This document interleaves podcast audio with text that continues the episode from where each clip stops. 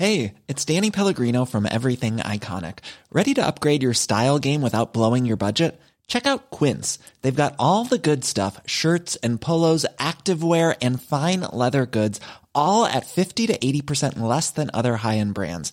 And the best part? They're all about safe, ethical, and responsible manufacturing. Get that luxury vibe without the luxury price tag. Hit up quince.com slash upgrade for free shipping and 365 day returns on your next order. That's quince.com slash upgrade.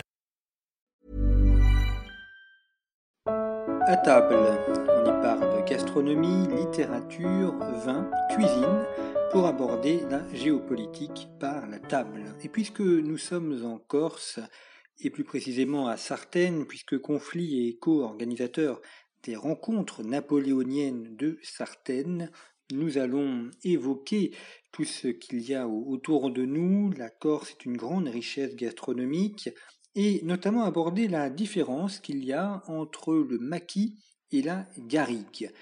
Évidemment, pour ceux qui prennent leurs vacances d'été autour du bassin méditerranéen, la rencontre avec la garrigue et le maquis fait partie des choses qui sont parmi les plus agréables.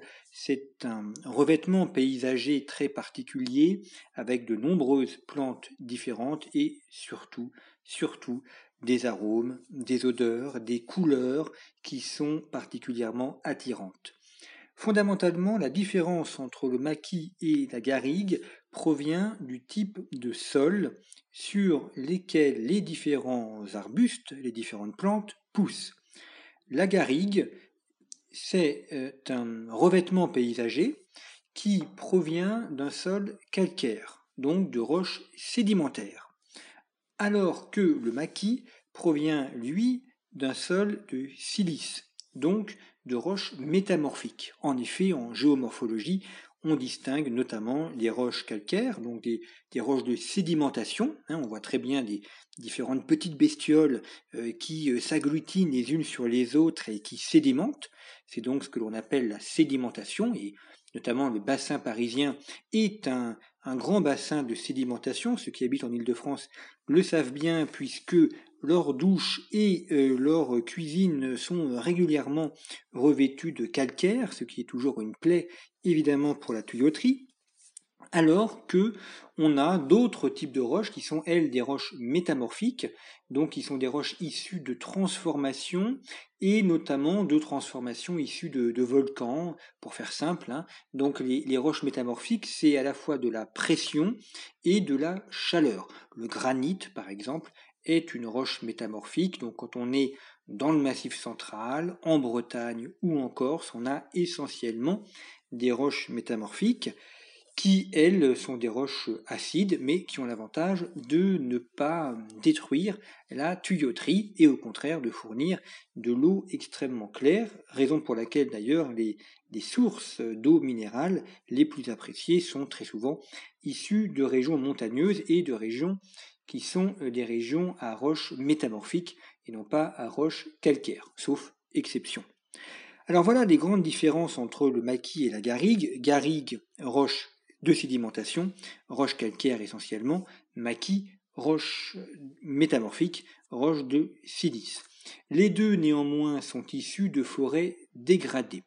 Et le maquis est très souvent beaucoup plus difficile à pénétrer que ne l'est la garrigue. Je vous déconseille très fortement de faire des randonnées en short ou en bermuda euh, dans le maquis, euh, sauf si vous voulez avoir les jambes lacérées par les différents arbustes qui peuvent y pousser, qui sont souvent des arbustes avec des épines.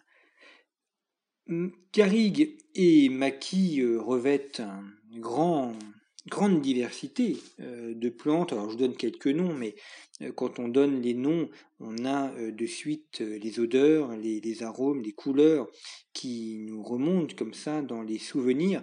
On a l'impression d'être plongé dans des romans de Marcel Pagnol ou dans des romans de Jean Giono. Il faut aller dans ces régions au printemps, au mois de mai-juin, c'est le moment où tout ça est en fleurs, où il y a une explosion d'arômes. L'été aussi, les arômes sont euh, extrêmement nombreux. Alors, euh, pour la garrigue, on trouve parmi les arbres des chênes verts, On a également des genévriers, des oliviers, c'est le royaume de l'olivier. En buisson, on trouve notamment des, ce qu'on appelle des genévriers communs. On distingue les genévriers cades des genévriers communs. On a également la lentisque, j'y reviendrai dans une autre émission, une plante fabuleuse, la lentisque, les genêts, hein, comme c'est beau, euh, genêts avec ces magnifiques feuilles jaunes.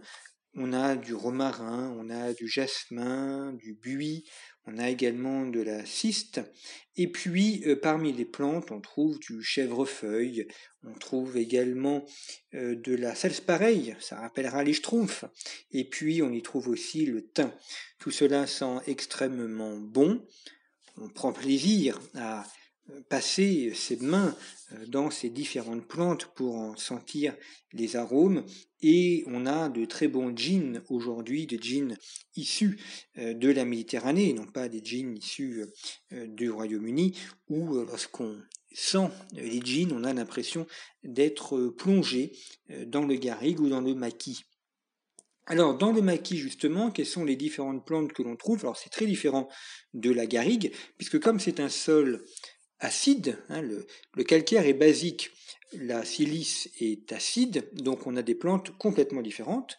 On trouve notamment des cystes, euh, des sauges, du laurier, on trouve euh, différentes variétés euh, de lentisques et de lavande, et on y trouve également l'arbousier, ainsi que le myrte. Alors le myrte, euh, on en fait notamment un très bon alcool. Il y a en Sardaigne et en, Corse euh, des alcools issus de myrte euh, qui sont tout à fait agréables à boire avec modération, certes, comme le dit la loi, mais à boire ou à humer, simplement à sentir, si on ne veut pas avoir des effets néfastes de l'alcool.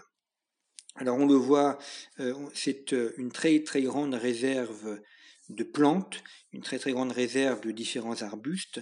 C'est le paradis euh, des cuisiniers, le paradis des écrivains, le paradis également de tous ceux qui travaillent les plantes, l'herboristerie par exemple, les distillateurs. Ce n'est pas un hasard si aujourd'hui de plus en plus de distillateurs s'installent dans cette région. Alors on a l'alcool de myrte, on a l'alcool de cédra, la cédratine, on a différents gins qui sont en train d'être produits en, Méditerranée et évidemment euh, des plats euh, tout à fait euh, agréables à base de poisson, à base de viande. Évidemment, ces plantes sont l'occasion d'avoir des transformations culinaires de très grande variété pour le plaisir de tous les amateurs de la table.